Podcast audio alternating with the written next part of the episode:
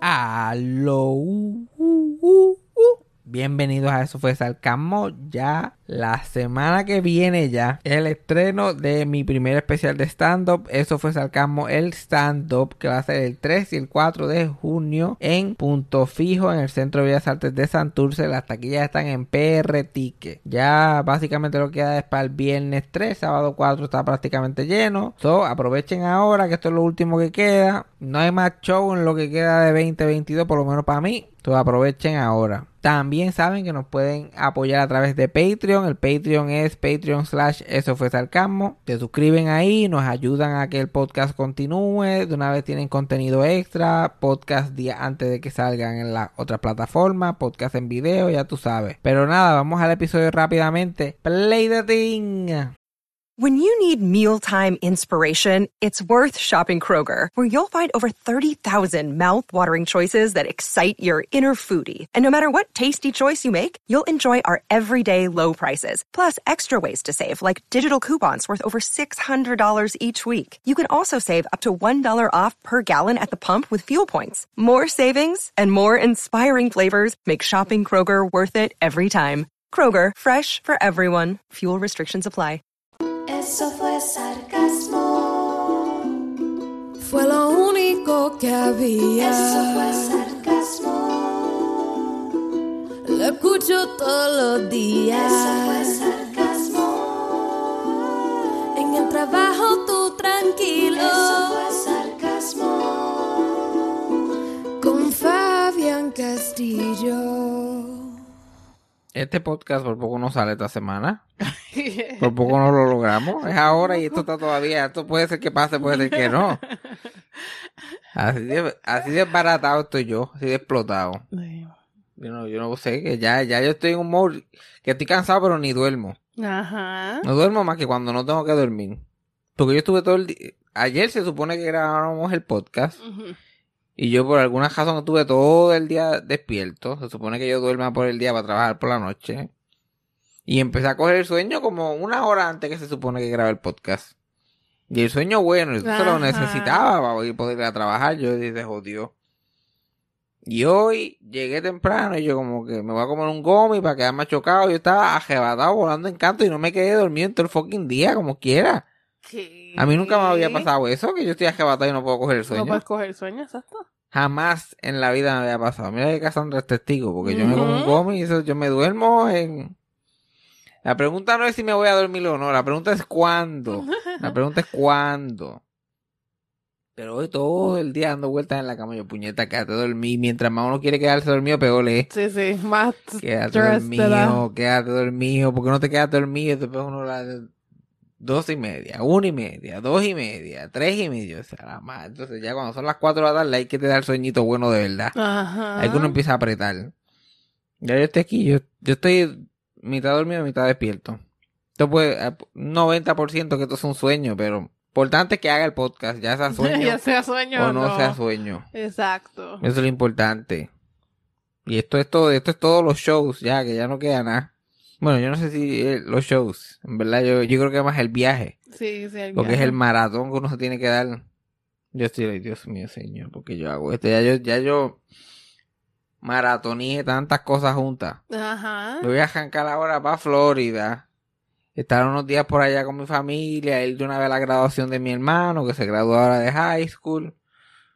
Que gracias a Dios ya él terminó las clases y todo, porque si no, estaría preocupado si llega a la graduación o no, porque aquí, ya como es en Estados Unidos. Ajá. Ofici- oficialmente ya yo no tengo muchos familiares en la escuela, gracias a Dios. No con Wood. Y después de eso, ir a Puerto Rico, entonces ir a los shows. y- Ay, chacho. Después, no hago más que terminar los shows, virar para atrás otra vez para acá, para empezar a trabajar y seguirlo por ahí. So, yo estoy bien lejos de un fin de semana. Sí. Estoy bien lejos de un fin de semana. so, y eso me tiene Uy, estrésico. eh, no, a mí también, cuando tengo muchas cosas así planeadas, me da. Me da, Es ¿verdad? que uno no, no va a poder descansar. Ahora mismo, exacto, la gente como nosotros que necesitamos recargar las baterías Ajá. para, para poder estar en el mundo. Sí. Es fuerte, es fuerte. Ahora mismo yo me estaba bañando y yo le ay Dios mío, qué, tortura china. Pero pues ahora yo, pensando que iba a ser en el fin de semana, yo como que no hay fin de semana, No, ¿verdad? fin de semana. No hay ni este ni el otro Ni fin de este ni el otro, esa es la cosa. Ahí, que ahí, ahí fue que apreté, yo sea la madre. Ni este fin de semana ni el otro, esto es trabajo por ahí para abajo. Es trabajo, trabajo, trabajo por ahí para abajo hasta nuevo aviso. Después una semana, yo estoy como a un mes de un fin de semana. Yo estoy a tres semanas, yo estoy a tres semanas de poder sentarme a sacarme el culo. Sí. Yo no sé por qué yo me continúo haciéndome esto. Continúo. Pero bueno, no sé, que uno tiene poco tiempo disponible, uno trata de ponerlo todo juntos. Y la gente dirá, pero es que ¿qué tú vas a, qué tú vas a hacer allá en Florida? que tú vas a? Yo, yo voy a- yo voy a estar- Sufrir emocionalmente. Ajá, yo voy a estar con mi familia, yo voy a estar, yo voy a estar trabajando. Eso no es ahí sentarte y echarte para atrás. Exacto. No con ellos, no. Con los castillos, no way. Exacto. Y eso que yo he eliminado el 90% de los castillos, todavía hay un montón. Y es como que, no sé, yo siento que uno no se puede relajar con la familia. Uno no está, uno no está 100% relajado, uno está on guard en todo el tiempo. Uno- Tú con tu familia. Exacto. Ay, no, porque tú, no, porque tú llegas súper relax. De Estar con tu familia súper relax. Ya. Yo no tengo que estar en, on guard con mi familia. Eh, Siempre, uno siempre tiene que estar en guard. uno siempre tiene que estar en guard. Esto es algo súper relatable. No estás ahí a no estás al- tirar puños no- a tu familia. tú, no, tú no estás al mismo punto, obviamente, pero hay, hay que trabajar. Hay que trabajar. No, no es un fin, Ujú. un fin de semana en casa de tu mamá, no es lo mismo que un fin de semana aquí. Mm, Bueno, no, porque lo único es que tengo que dar entretenimiento para ellos. Ajá, exacto. Ya con, ya con eso nada más. Ya con, ya, ya, ya con eso nada más tienes que cargar un poquito más que no estás cargando. Yo le prendo Netflix y ajá, voy a- vamos a ver esto. Vamos a ver tal cosa. Este show es muy bueno. Le pones un reality show de esos al garete y que se entretengan ahí criticando. No, pero tal. La cosa, yo ya hasta para escuchar y, y recibir información y devolver, ya para mí eso es trabajo. Sí. Yo tengo, mi hermano chiquito me va a poner, va a estar hablando miel, me va a estar hablando miel las 10 y noche. Ujú. Sí. Y yo tengo que estar like, ah, sí, de verdad, mira para allá, wow, mira cómo eso. Y, y ya yo, ya yo es que bajo libre, ya yo estoy acostumbrado para eso. Yo, yo, en mi mundo, yo soy el que todo el mundo me escucha la povería. Yo, Uf, yo soy no. esa persona que, oh, de verdad, mira para allá, oh, wow. No, Cuando es chiquito. Bueno, no es chiquito, pero. Exacto. Bueno, él, Menores. él, Los chi- él es chiquito, lo que tiene son cuando 33 años. él ahora se graduó de high school y tú sabes, todo es contándome sus planes para el futuro, el influencer, el youtuber, Claro. el, el ex- el productor ejecutivo de su show. Y yo tengo que explicar, tratar, tratar, tratar de explicarle cómo funciona el mundo. Y él, no, él lo tiene, él lo sabe todo. Yo hay que dársela a la gente que tiene, hay que dársela a la gente que tiene hijos, hay que dársela más a la gente que tiene adolescentes. Porque, porque a lo mejor la gente tiene hijos y no, no saben. Como que no, te ponen a pensar que van a terminar siendo adolescentes. Los adolescentes son difíciles. Sí. Yo cada vez más convencido que yo no puedo tener muchachos porque los adolescentes son peor que los nenes. Mira que yo he pelado a los nenes chiquitos. Pero los adolescentes son peores. Sí. Sí, sí. Chacho, ahora ya en ese fucking trabajo mío que no se eh, Si tú vas a hacer una oferta, mira, discútelo con los empleados. discútelo con los empleados primero, que son los que tienen que aguantar la mierda. Que todos voten que sí. Sí, no, que tienen que ser unánimos. Chacho, porque allí en ese fucking trabajo me se pusieron a inventar que ahora todo- todos los, a- los nenes de 14 a 19 años hacen ejercicio de gratis. Era un campamento también, el cabrón. Ignacio. Y me tienen. Esos, esos, esos chamaquitos no siguen instrucciones, Ajá. no saben caminar, no saben hablar, escupen cuando hablan, no saben qué hacer con las manos, siempre andan con las manos en el bolsillo. Las tienen tan largas que las tienen que meterse en el bolsillo para no arrastrarlas. Son como Sí. que mutantes. Sí, sí. Yo no puedo con ellos, me tienen a mí, que, que no, no, estoy negativo, con ganas de vivir, negativo. Joden demasiado. Yo no sé cómo en la gente en sus casas puede tener eso, Sí, esos allí. terroristas allí, jodiendo todo el día. Y se comen todo, se lo comen todo. Yo no me imagino tener un adolescente ahora. Que de momento tú mires y limpió la nevera completa, saltándose. Y se quedan como si nada, porque eso de- Y buscan más. Exacto. Y, ¿y qué vamos a comer? Ya yo me comí todo lo que hay aquí en la casa, ¿qué vamos a comer? Ay, Dios mío, y la- las vueltas, yo los veo en el gimnasio dando vueltas ahora. Ahora se aparean a dar vueltas por el fucking gimnasio. Porque la mayoría no van a hacer nada, si eso es de gratis. Es que Sí, sí. todo el corillo está allí, vamos para allá. Ajá. Se van allí a mojonear, a enseñar, a ponerse los outfitcitos de hacer ejercicio, a dar una vueltita. Y muchos, y muchos juntos, no se, no se olvida que, la, que los adolescentes no se atreven a hacer nada solos. Muchos juntos, cabrón, acompáñame, cabrón, acompáñame, quiero ir a beber agua, acompáñame, cabrón, cabrón, no seas así, acompáñame. Y yo, y mi, y mi cuerpo se tensa completamente cuando veo estas interacciones, porque yo sé lo que está pasando. Y lo que me da flashbacks. Yo, Dios mío, que fucking miedo caminar por ese cabrón pasillo solo. Pues, cabrón, acompáñame, que tengo que ir al baño, acompáñame. Chacho, ¿y qué tú me dices de esos novios? Cuando, cuando, cuando es la parejita con el grupo de amigos del nene. Y tú ves a la novia solamente con un palo para, para al lado mientras él tiene. Ellos no, no hay modales de, mira, está mi novia fulana, No. integrarla a la conversación. Ella se para así, como un, pa, como un palo. Y entonces él haciendo ejercicio y ella para al lado de él, porque las parejas tampoco se separan. Y como que no, yo voy a ir a estar con fulano. Y literalmente es Es estar con estar fulano. con fulano. No conversar, ni No, pasar no. un rato. No es No, estar al es lado. estar, no, yo está, es estar. Literal, él le soltaba la mano a la nena para hacer los pull-ups o lo que sea que estaba haciendo y ella allí para, mirándolo a él, mirando Ujú. hacia él. Todo el tiempo. Uy. es placentero. Uy. Así son, así son, así éramos. Yo no lo sabía. Y uno jura que eso es normal. No jura que eso es normal. Y haciendo preguntas estúpidas. Cada. Yo sin paciencia, yo con ganas de darle con un palo cada vez que se me pegan.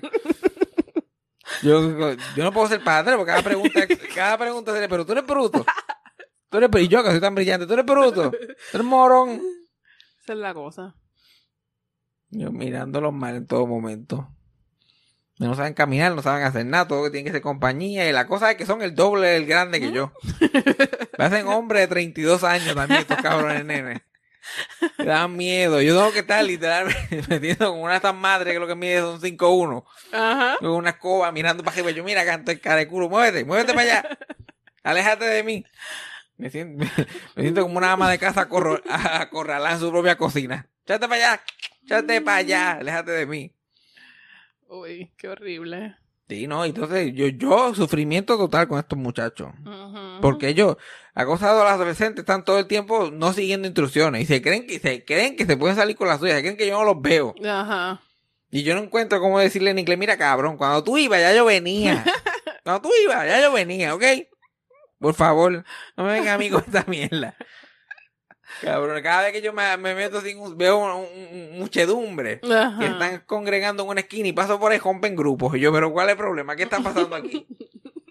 ¿Cuál es el shady business? Es que ellos no quieren ni que un adulto esté al lado de ellos, parece. Exacto. Y yo, no, están hablando, de momento secaron, nadie, nadie estaba hablando nada.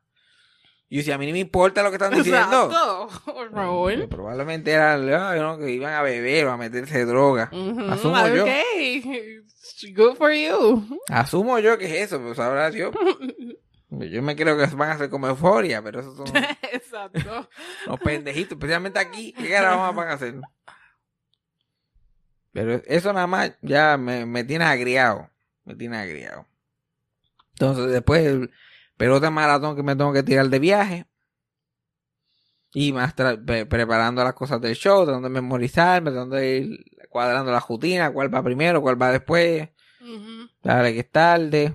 Yo estoy loco por irme de vacaciones ya, desaparecerme. Esto fucking trabajo, Dios mío. Y eso es que no estoy haciendo nada. Esto que comparado con otra gente no hago nada. Pero esto es más, eh, más Rising Grind para mí no puede haber, no existe. No existe. No existe. Y ya yo me, está- me estoy dando cuenta psicológicamente que mientras más trabajo y más presión tengo, más, más me quiero, más sueño me da, más me quiero acostar a dormir y no despertar jamás. Ajá. Me voy en Camilo Sexto Mode. Que by the way, no sé si Camilo Sexto se murió o no. Cassandra tampoco sabe. Oh. Ese es el punto. Yo pienso que se murió solamente porque tengo un leve recuerdo de hablar de él en el podcast. Pero leve, Mm. leve. Voy a llevar tres años haciendo esto. Tres años y medio. Hay que googlearlo rápidamente Exacto, para porque de la no. Camilo. No sé. Porque I can relate. Eso de quiero dormir cansado y no despertar jamás. Yo como que coño. Mm. Camilo. Tú sabes lo que estabas hablando ahí. Y este murió, se murió en septiembre 8 del 2019.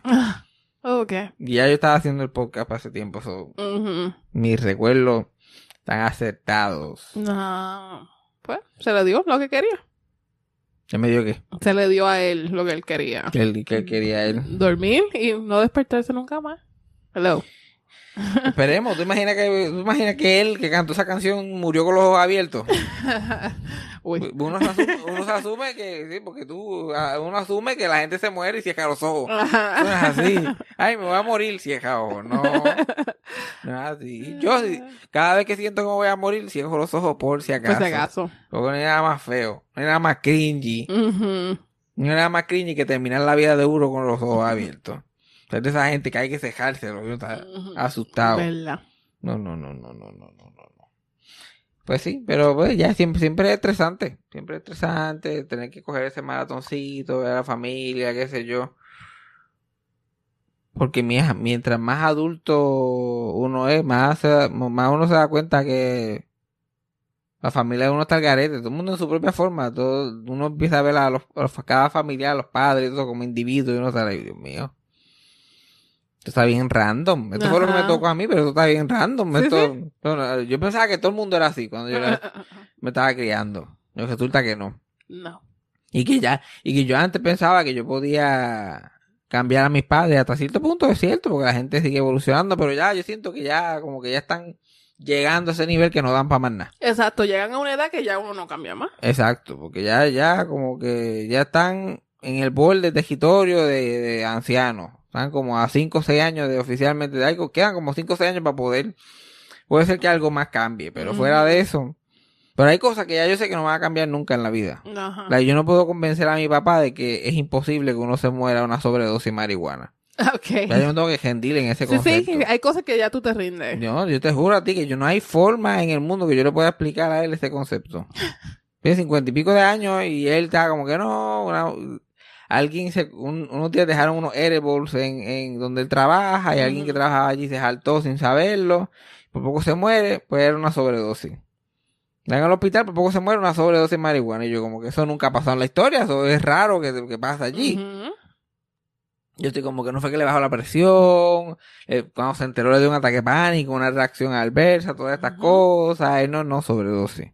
Ajá. Eso, y algo que, que mi abuela Socojo fue a la tumba, tampoco, que tampoco la pude convencer, es que ah, cuando si tú no pagas una tumba, no te llevan, no se llevan el cadáver. Ok. Ya, yo como que por mi madre santa, yo estoy como que alguien en esta familia tiene que entender este concepto algún día, alguna generación. ¿Tú y tú? Yo, yo y los míos.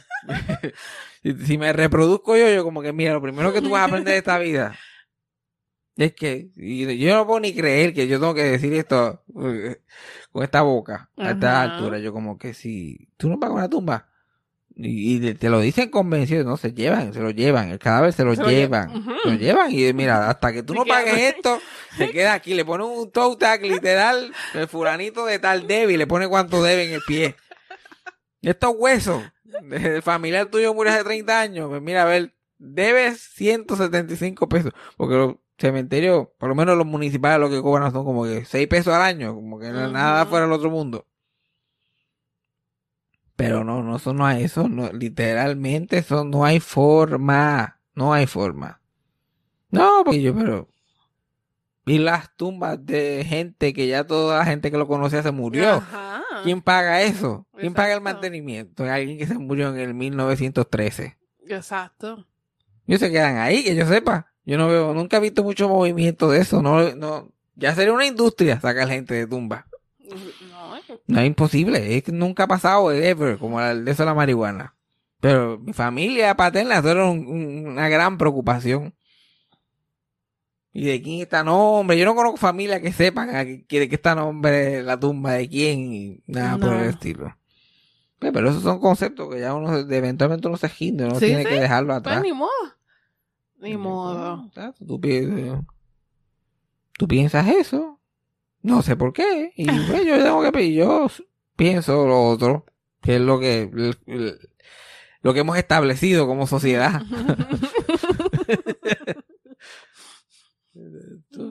Porque esa, ese es el mundo que vivimos, hay que respetar las opiniones. Sí. Yo, yo tengo que respetar la opinión de, de la familia Castillo y de mi papá, que pues que la tumba hay que tenerla al día, o si no se la No te llevan. la llevan. Venden para atrás. Sí. Este espacioso La tumba. alquilan a alguien más. La alquilan a alguien más. Esta muy exitosa tumba que tuvimos, que, que abrió, la, la fundada en 1975. Aquí hubieron tres personas en Texas, pero después, obviamente, se murió el gesto de la familia. Dejaron de pagar, so ahora la tenemos disponible. Exacto. 300 pesos al mes. No incluye agua y luz. Pero ya, ya todas esas cosas me tienen, me tienen apretado. Me tienen apretadito. Oh, pero hay que hablar de... Además de, de las de las mierdas mías, hay que hablar que en Saturday Night Live se fue, se fue medio mundo, se fue el amiguito tuyo, el Tientú. Ujú. Ya por fin se fue. Se fue Pete Davidson, Kate McKinnon, A.D. Bryan y Kyle Mooney, que yo no sé ni cómo duró tantos años allí. Y gracias a Dios, porque, porque Saturday Night Live está malo, pero mal. Yo no he podido terminar un episodio de esta temporada. Yo creo que yo no me... Y, la- y lo que he intentado ver no me he reído ni una vez. Yo esto está bien malo. Y mira que yo entiendo el concepto, como que no todos van a pegar, no todos Sí, van... sí. Es un show en vivo que se hace semanal, o sea, no las vas a pegar todas. Pero todos. Pero yo estoy... Todos los episodios y- malos. Y host buenos, host malos, no ayuda. Como que los, los pobres hosts que tuvieron que estrenar este season se quedaron sin nada, no le dieron nada para trabajar. Eso es mierda viene, mierda va. Y la, y la teoría que, fue- que, que flotaba por ahí es que Lauren Michaels, el, el creador y el como que el showrunner del show, no, que, no, quiere cam- no quería cambiar de elenco, no quería como que tener que traer otra generación y pulirlos y hacer todo eso, porque él está ya al borde de retirarse, le faltan como tres años a la fecha que él se quiere retirar, él quería mantener a la gente que había, pero obviamente eso no funcionó. Porque toda esa gente tenía un montón de ofertas y él le decían, like, no, vete, porque Pete Davidson también no ha aparecido toda la temporada. So, ¿De qué vale tenerlo ahí si nunca está? So, parece que se rindieron el nivel del programa o alguien le dijo a ellos, mira, bótalo, tienes que se- o déjalo que se vayan. Porque esta gente, todo, mejor traer gente nueva porque no estamos haciendo nada. Si Kate McKinnon no está en, en seis o siete episodios y no hace más que ya llegar y Pete Davidson se va para el carajo por un mes. Y entonces la otra se va carajo. No vale la pena. Sí, sí. Ahora le, le, le toca tratar de, de o pulir lo que ya están ahí o contratar un montón de gente más. Que yo siento que no hace falta contratar a nadie porque tiene como 35 miembros del elenco. Esa, foto, esa última foto del elenco, eso parece una fucking clase graduanda de 30 y pico personas. Literal. Casi igual que mi clase. Que acá antes tú, uno hace eh, 30 años atrás, el elenco de Saturday Night Live era como, como Gilligan Silent. Habían como 7 o 8. Y eso era todo. La, la, la nena, la otra nena, la, la, la jubia nena, entonces el gordo, el flaco y el mediano. Exacto. Y ya está. Eso, son- eso era todo lo que ese no necesitaba para llenar una hora y media. Ahora tienen literalmente como 19, 20 miembros del elenco. La- los que la gente conoce se fueron ya, se- no están nunca porque están haciendo otros proyectos. Los otros no saben todavía ni dónde están parados. Y es difícil tú pulirte cuando hay tanta, cuando tú estás compartiendo en un programa de televisión con tanta gente, porque, casi no sale. Y parte de eso yo creo, eh, yo creo que es tratando de mantenerse fuera del cancel culture. Mm. Porque ahora es como que si hacen un sketch que necesitan a alguien que es japonés, es como que necesitamos un alguien que sea japonés literal. No puede, Yeah. no puede ser ni, ni, ni vietnamita, No, no, ni nada. Tiene que ser japonés. Yeah. Sí, ahora en ese no, no permiten vesti- eh, hombres vestidos de mujer. Mm. Eso está prohibido. So, cualquier personaje de mujer tiene que ser por una mujer. So, si ahí, si el sketch se necesitan siete mujeres para ese sketch, tiene que ser siete. Antes no, antes literal, habían tres mujeres y para el sketch necesitaban seis. Y tres hombres de mujer. mujer, yeah. Y olvídate. Y sigue lo que, síguelo por ahí. Ahora no, eso no, nada de eso puede hacer.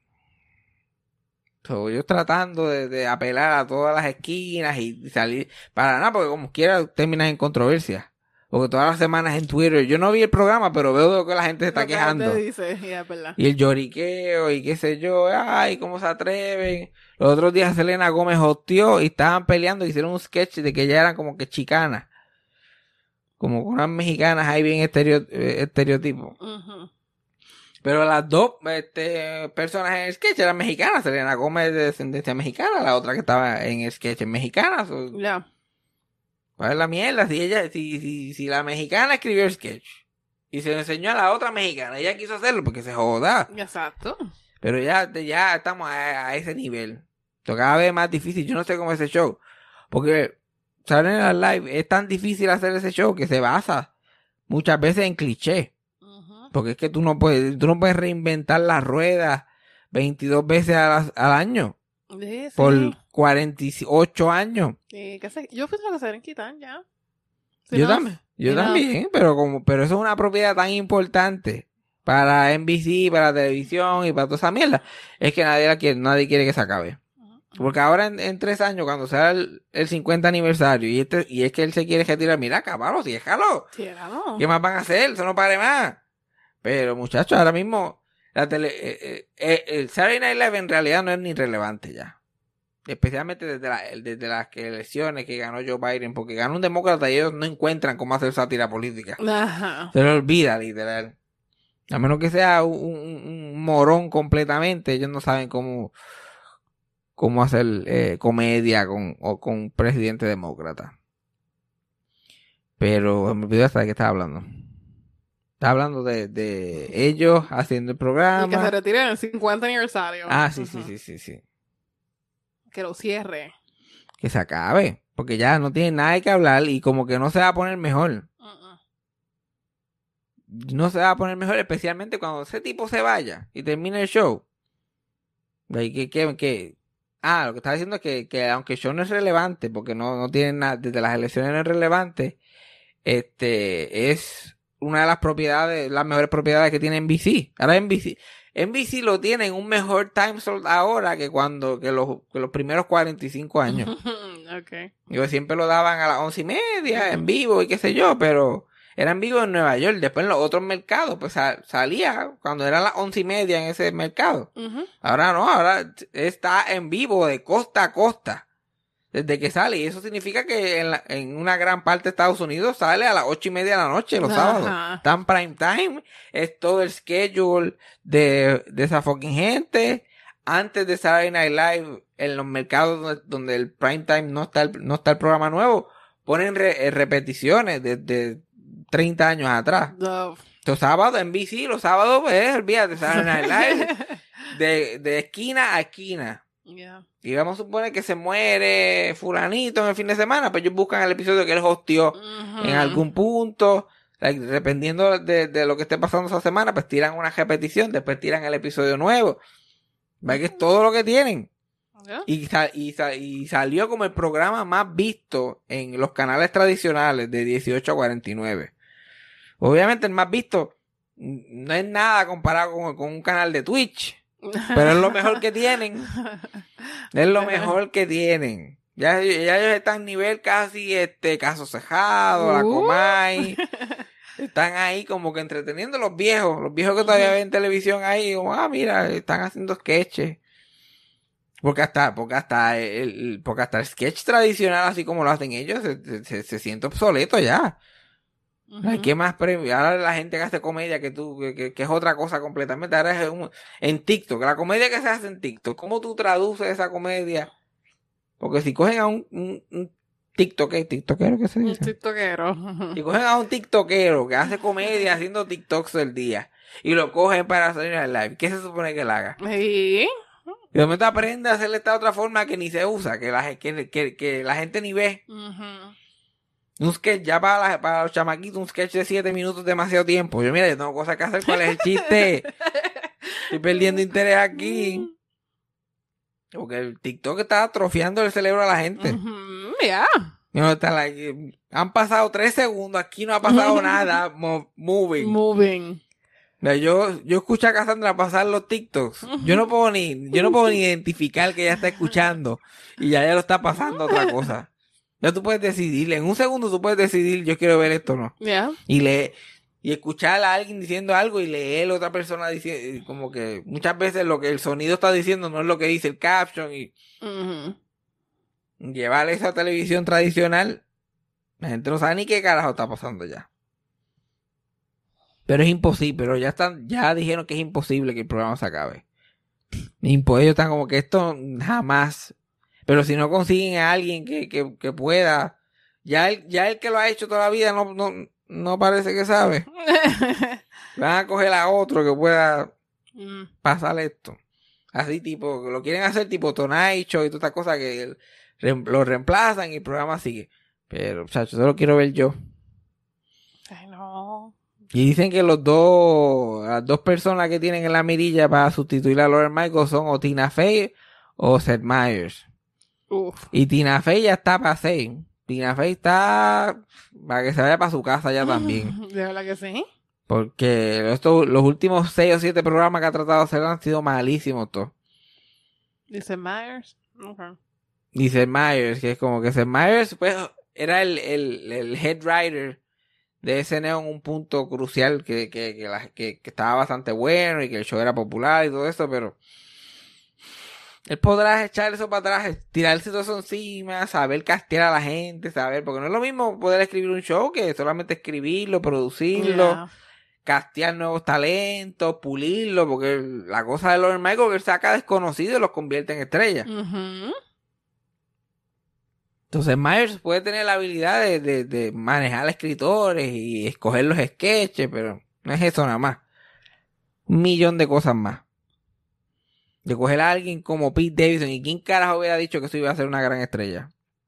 Yeah. Lauren Michael lo vio y este tipo, Este tipo. este tipo va a ser el tiene dientú. El dientú ese que parece como un esqueleto. El que, el que se parece a- al de Nightmare. A Jack Skellington. el literal. Al Jack Skellington, pero con dientes bien grandes. Ese tipo, ese tipo algún día yo lo voy a pulir tanto que va a salir con Kim Kardashian. Vélalo, Míralo. Vélalo. Él lo sobrepulió, actually. Pero Pete Davidson sin ningún talento actoral, ninguno. Ningún talento de sketches. Estuvo allí, yo creo que terminó estando allí como 8 o 9 años. Sí. Ahí es donde tú lo ves.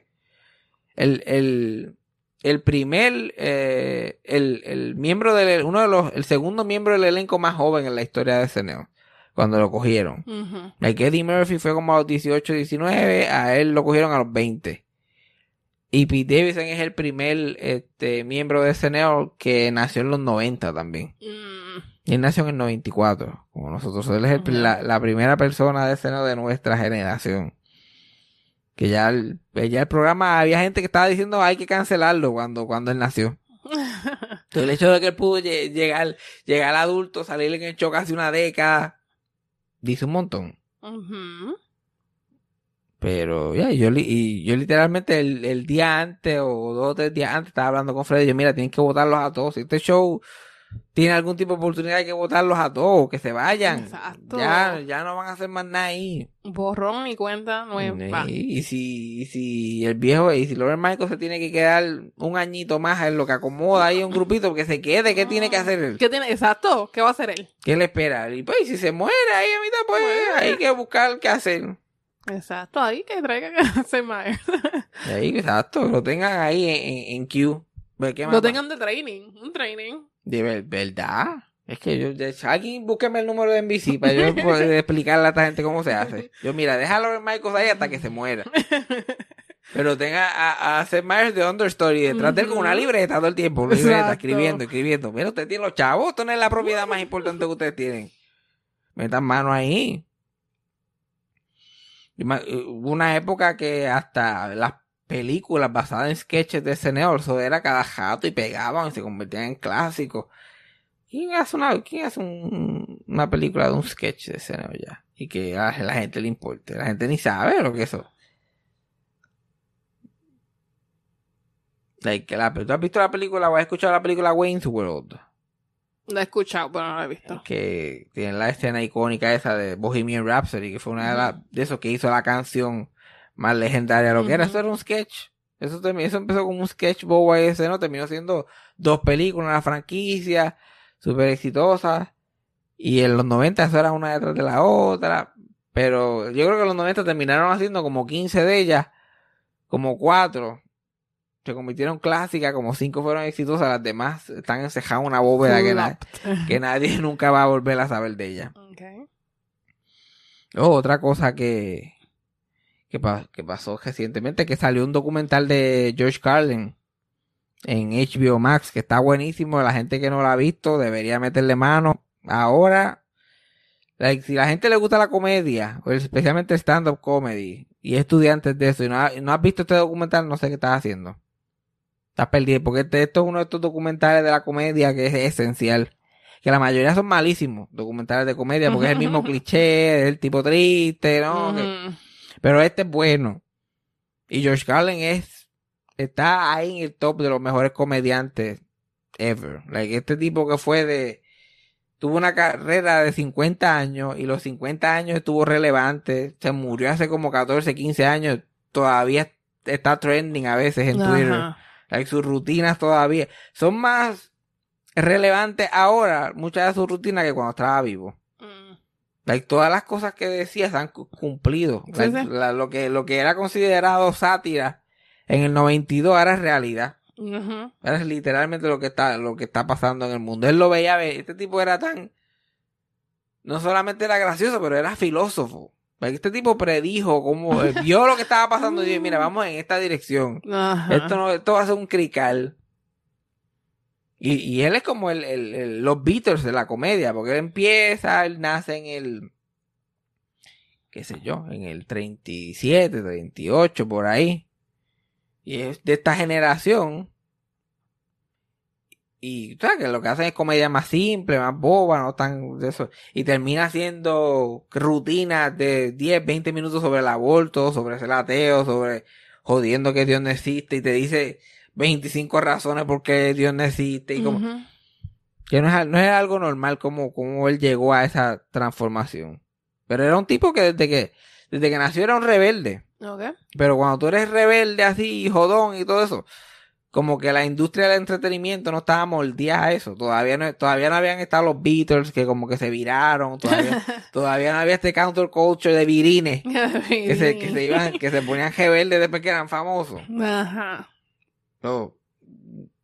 Ey, ey, en, el, en ese sentido de una, de que ellos pega, pegan bien mainstream y después hacen una vira, George Carlin es como el Beatle de la comedia. Que empie- que, que, no, no- tuvo- que tiene un éxito cabrón siendo el mainstream, lo mismo siempre.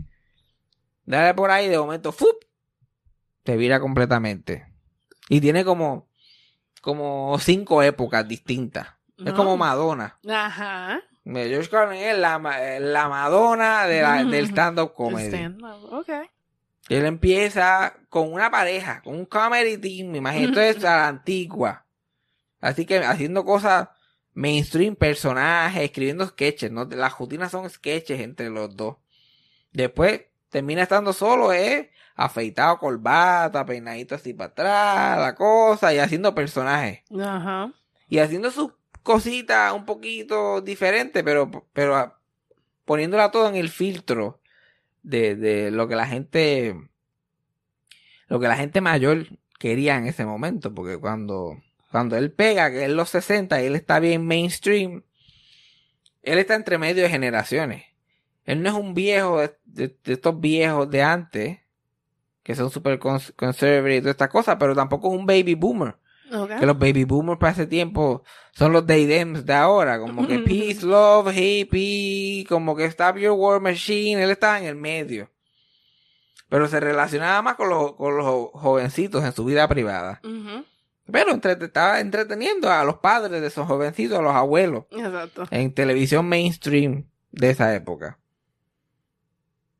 Y no, y como que el- las drogas que se metía en esa época, el ácido y todas esas cosas, fueron desarrollando este otro aspecto de él y como que inspirándolo a soltar este, sueño mainstream que él tenía.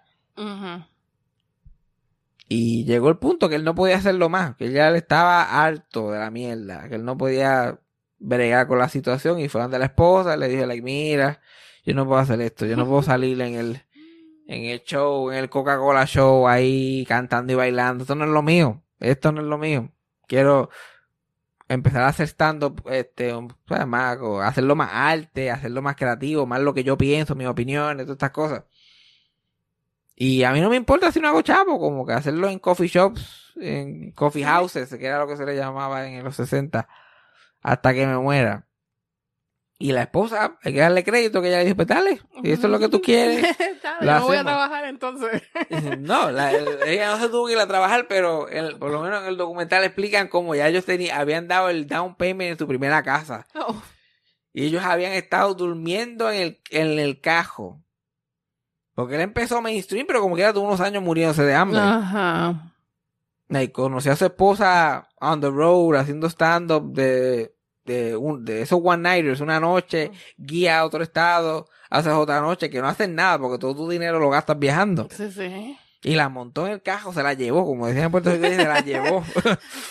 como la gente del campo. Y, se casaron y tuvieron a un- tuvieron la hija y la hija andaba en el, en el asiento de atrás con ella, la, la esposa dándole teta ahí mientras- en el parking mientras él se trepaba.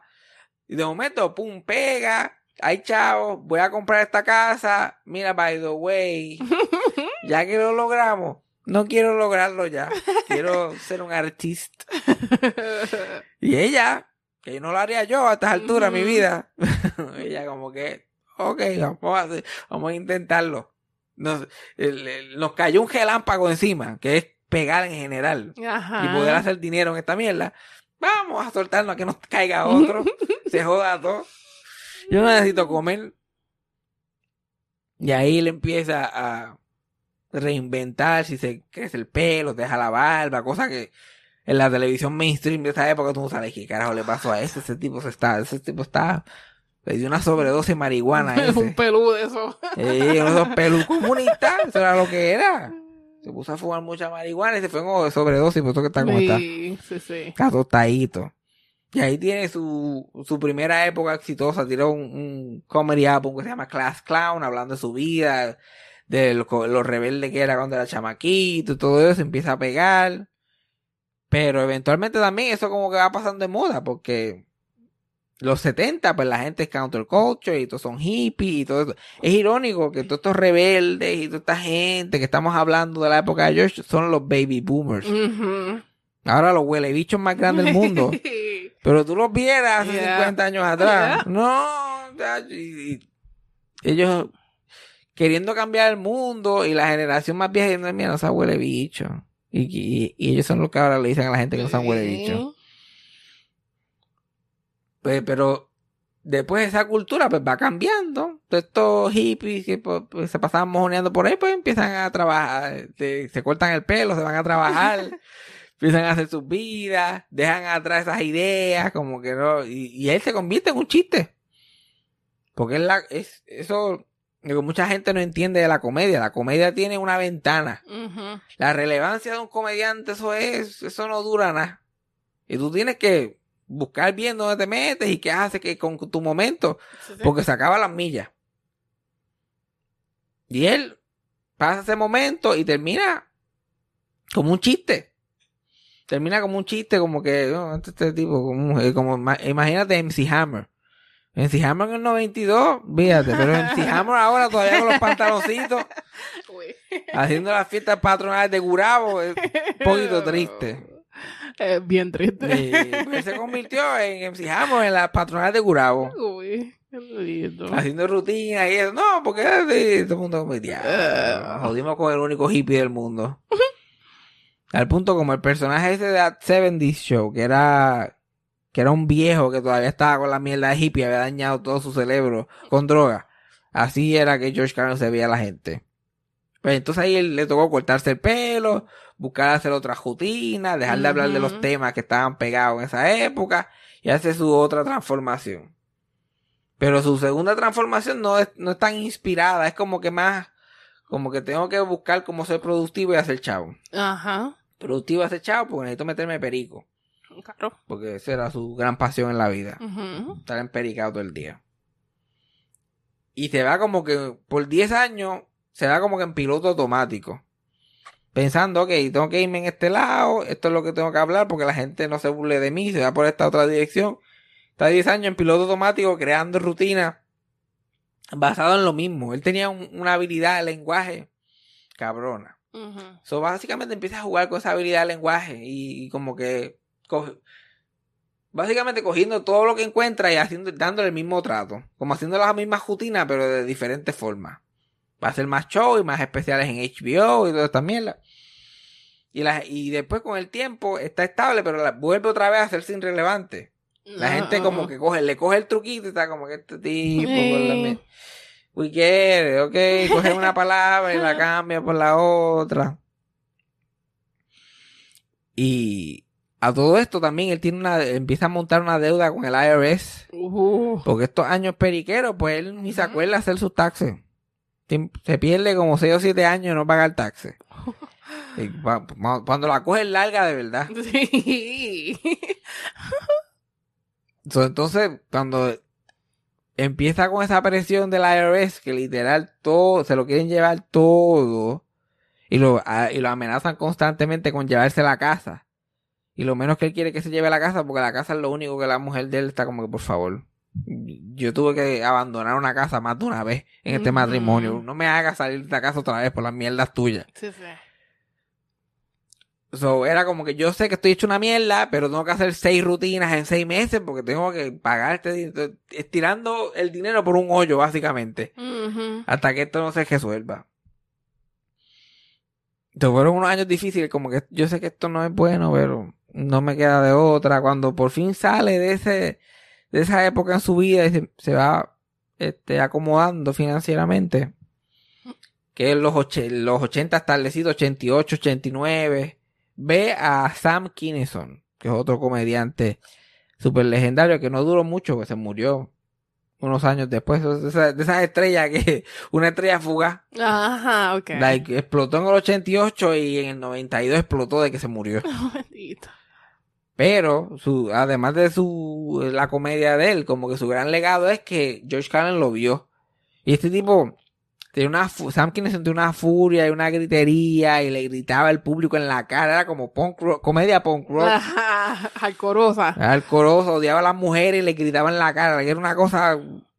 Y George Carlin lo vio cuando estaba pegado, cuando este tipo estaba teniendo su momento y dijo, no, no, que yo me tengo que poner las pilas, este cabrón se está comiendo el... A mí no me va... Porque George Carlin era competitivo. Ajá.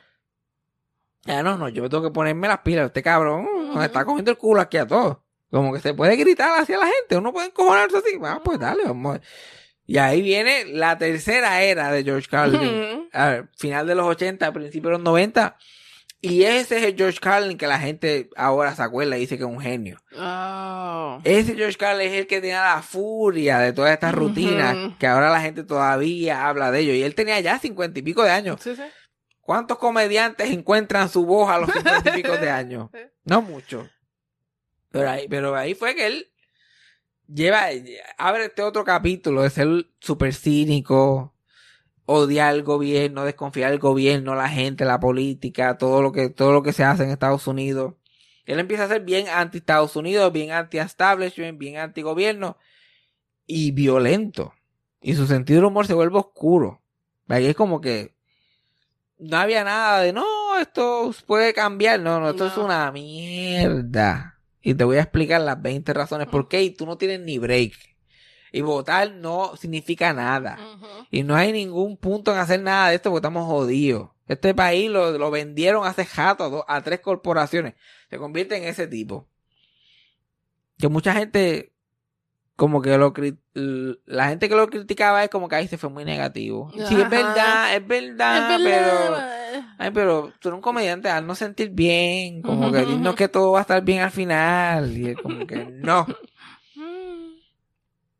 Y mucha gente se lo cuestiona, incluyendo su hija, que como que en esa época un día le dijo como que, mira, si tú de verdad piensas todo esto, ¿por qué te paras en tarima? ¿Por qué haces show? ¿Por qué, si ya tú tienes los chavos, ¿por qué tú estás... Ay, tú de verdad piensas que no valemos nada y que, like, uno de sus últimos especiales se llamaba Life is Worth Losing. Y hablando del placer que le da a los desastres naturales, los tiroteos en las escuelas, como que el placer, y bien sarcásticamente hablando de todo esto. Y él, y él como que le confesó en un momento de sinceridad que, que detrás de cualquier cínico hay un, un, un idealista con el corazón roto. Alguien de- detrás de todos estos cínicos bien cabrón Ujú. exagerado. Hay una persona que de verdad creía que el mundo iba a ser mejor y se le cagaron en sus expectativas. So, por eso fue que él se fue a ese lado tan oscuro. Y hace sentido porque él, él fue inspirado por una generación que estaba debajo de él, Ajá. que eran los baby boomers. Y de lo, a lo que, de lo que empezaron siendo esa generación, a lo que terminaron. Y él vio toda esa trayectoria. Eh, De, de ser la, la generación de free love y no queja y todas estas cosas. Ser la gente que de verdad trajeron el, el, el- el consumir y el amamos el capitalismo a, a los extremos que ha llegado hoy. Ellos son el, el puente. Sí, sí. Ahí causaron en algo en él que como que se quemara y como que no, esto, esto- perdió la esperanza completa en el mundo. Pero con todo eso, su rutina, al final del día, te está tratando de hacer pensar de que algo pase, algo se detenga, pero en verdad no va a hacer nada, pero en, en, en la mente de él era su forma de expresarlo, su, Sí, su, decepción tan grande. So, por eso sus su últimos especiales son los mejores. Like, el último especial de él, que ya es un viejo chocho, porque también le dieron como cinco infartos durante su vida. Ah, Aparentemente el perico hace daño, tengo entendido. ¿de verdad? Sí, Ah. so, llegó el punto que él, él se murió a los 71, parece que tenía como 90. Él, la ese corazón de él se jodió, él se fue, en le dieron como tres infartos, se fue en cardiac arrest como dos o tres veces en su vida. Ese corazón cada rato te jodía. Y entonces pues ahí él iba, cada vez eh, sus especiales eran mejores y mejores y las ideas las iba cristalizando un poquito más, un poquito más. Que es una pena que se murió porque la gente está like, ¿qué más había allí? Like, él se murió y él tenía como archivos llenos en su computadora de cosas Ah, escritas que nunca ok. ni, ni, ni hizo en ningún sitio. Porque él era uno de esos pocos comediantes que actually escribía todos los días. Eh, la, su rutina era, él se levantaba a las 8, desayunaba, leía el periódico y a las 9 empezaba a escribir en la computadora, a escribir. Como si como si trabajara en un periódico, tiene un deadline. Sí, sí. Después fumaba un poquito de pasto y, eh, que él le llamaba punch up time. Fumaba pasto y después leía lo que había escrito y la mm. editaba y pa, pa, pa. Todo el pobre George. Que él, él tiene la, la rutina perfecta sobre el aborto. Mm. De los ocho minutos más perfectos de explicar este concepto y la hipocresía detrás del concepto. Que hace como un mes estaba trending en Twitter. Ya, ¿por qué será? Y todo el mundo lo estaba viendo y, todo, y, y- y tú lo ves y es como si el tipo estuviera hablando. y lo, lo está hablando esto ayer. Esto es un video que sacaron ayer. Y lleva 15 años muerto. Y, y, mucha, y mucha gente. George Carlin sacó tantos álbumes de comedia. Él tuvo el récord por especiales de comedia hasta los otros días. Ahora es que se ha convertido en una moda tú tirar un especial todos los años, como Sí, si hay algún tipo de apuro. Well, Like, George Carlin tuvo el récord hasta los otros días porque sacó 15 o 16 especiales de stand-up durante su vida. Que nadie de que estaba en esa época hizo tanto. Ahora no, ahora yo creo que Louis C.K. pasó eso en 5 años, hizo como 20. Pero las, las especiales de él, like, hay gente todavía analizándolo y tú los escuchas y son relevantes. Búscame un especial de comedia del año pasado que a alguien le importa un carajo. Lo que tan siquiera sea gracioso, porque la comedia eso no dura mucho. Dos o tres años y después está fuera de contexto, nadie sabe de qué tú estás hablando. A lo mejor no era ni tan bueno del, desde el principio, no era ni tan bueno porque lo estás haciendo más que para sacar un especial rápido. Exacto. Like, él, él, George Carlin estaba dos años haciendo este show por todo Estados Unidos y después grababa el especial. Ahora no, ahora literal, estos comediantes están ocho meses tirando material nuevo y tan pronto tienen el material nuevo, tiran el especial. No, ni, ni, ni dejan que ese material como que se pula bien, como que no, no vamos a hacer. Grabaron el especial y al otro día ya le dijeron, mira, la próxima grabación es en 11 meses. Ajá. Y se tienen que tirar ahí a empezar a escribir mierda y a ver, y lo que hacen estos collages de mierda Sí, que a sí, nadie le sí. importa. Sí. Porque yo no me, ni me acuerdo. Sí, no, yo ni me acuerdo del último especial de stand porque yo dije, diablo, esto es una obra de arte. Puede ser que el de Bob Burnham, pero el de Bob no era ni No, gracioso. exacto. era como un proyecto de arte, como que... Era artsy. Exacto, para un student film. Está estaba, estaba muy bueno, pero Pero ¿dónde están estos shows, estos Mm. especiales de stand-up que todas las rutinas son, mira, chefski? que dije, esto, esto se puede, esto en 30 años la gente lo va a poder ver y va a decir, coño, esto está bien cabrón. No, nada, nada de eso. Nada de esa mierda. Y lo irónico de, de esa rutina del aborto es que George Carlin es de una familia católica, aunque fue ateo toda su vida y liberal, él viene de una familia bien católica. Y su, cuando él fue, cuando su mamá quedó preñada de él, eh, los, pa- los papás de él estaban, divor- estaban divorciados. Estaban dejados porque el papá era un alcohólico y le metían en la cara. Y había abusado del hermano mayor de él. Era un tipo bien abusivo. So, se habían dejado. Pero no, esto, hubo una reconciliación breve. Y Pukiti. Y llegó George Carlin. Y como ella no quería seguir con él ni buscar excusas, lo iba a abortar. Se fue a una clínica de aborto a abortarlo. Y este tipo que dedicó su vida a ser uno de los ateos más co- conocidos del mundo y de una- la rutina más famosa sobre el aborto ever. Cuando la mamá va a la clínica de aborto, ella ve una foto de la Virgen María y la mira así como que de momento y ve el reflejo de su madre en la Virgen María. Oh. Y ella toma eso como una visión Una- de Dios Exacto. y le dice al, al papá de Yoyo, yo voy a tener este bebé, vámonos para el carajo. Ahí lo salvó una visión de Dios. del hombre que vino al mundo a hablar mierda de Dios la mayoría de su tiempo. Pero Dios fue que lo salvó y le dijo, no, no la a este no la aborte. Este no. la aborte. Cosa, eso es lo que me hace pensar a mí. Hay un montón de bebés que Dios quiere que lo aborten. Sí. Porque eso no me pasa. Estoy seguro que hay fotos de Virgen María en muchas clínicas de aborto. Sí, sí, sí.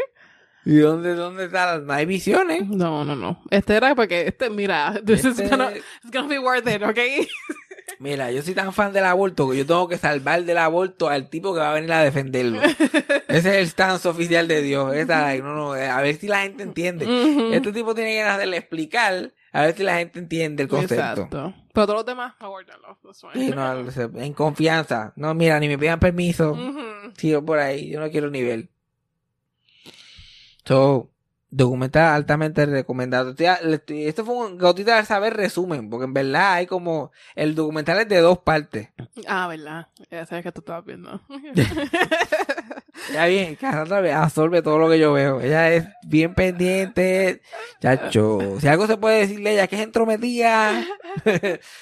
yo puedo tener una pantalla ahí en la cara de ella y ella como que no absorbe nada lo que está ahí. Él, él está viendo algo ahí. George Carlin, George Carlin.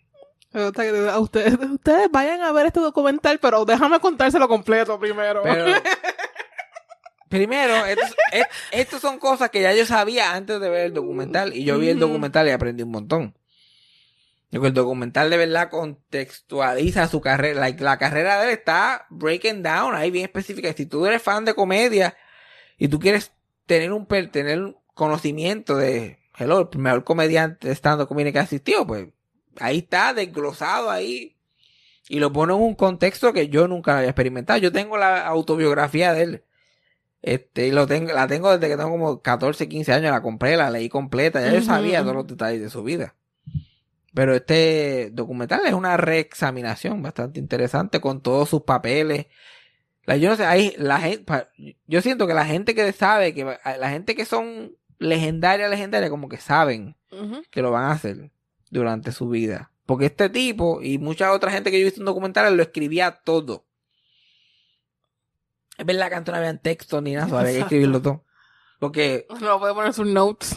porque este documental está hecho con todas las cartas personales de él hacia su esposa, cuando eran novios, el día después que se casaron, cuando estaban teniendo problemas matrimoniales, que ni entré a esos detalles. No he entrado tampoco a sus problemas con drogas. Porque la esposa terminó siendo una alcohólica bien brutal.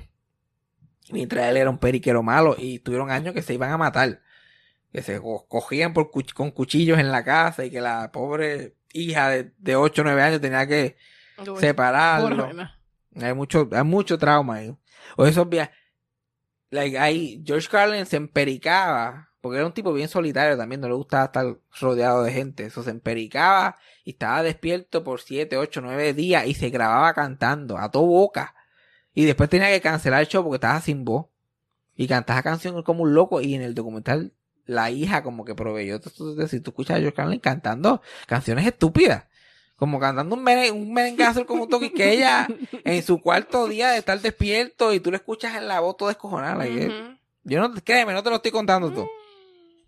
Pero última historia del documental. último spoiler. Último spoiler y nos vamos. La pobre hija de George Carlin, que se llama Kelly Carlin, que ya ahora tiene un programa de radio y la gente la, es figura pública también. Un día George Carlin la levanta, como en el séptimo día de estar despierto, la levanta ya temprano en la mañana. Y ella jura que le va a decir que se van a divorciar, que los padres se van a divorciar, porque literal se estaban matando ayer. Y ella como la- lo levanta y, y él le dice, mira, este, levántate, ponte el jacket, que el sol está explotando. Y ella tiene 8 o 9 años y ella le dice, "¿What? El sol está explotando, ven para que lo vea. Y, y la saca ella. Entonces en Los Ángeles en los 70 o el smog y la contaminación, el sol casi ni se ve, pero la lucecita que alumbra se ve como que bien grande. Ok.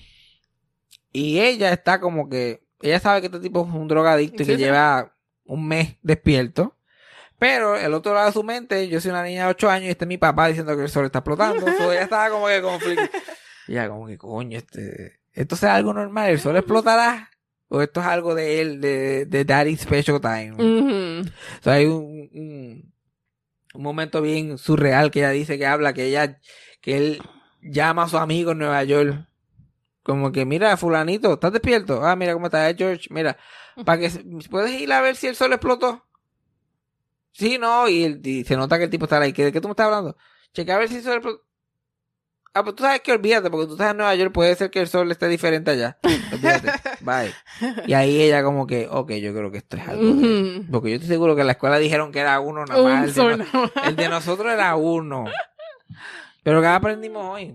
Aprendimos, aprendimos que Pete es un dientú. Ujú, Pues eso lo sabíamos, pero yo lo acepto. Chino, tú, Dios mío. A mí Jack Skellington es atractivo, I like it. Que te, que te- que te deje la hacha esas marcas, fuck it. Yeah, yeah. A mí me cae mal desde que salió con Kim Kardashian, a mí me cae mal. Yo lo, lo tengo tachado, lo tengo tachado. Problema tuyo. Lo tengo tachado, dije. No es problema, es problema del mundo. Problema del mundo.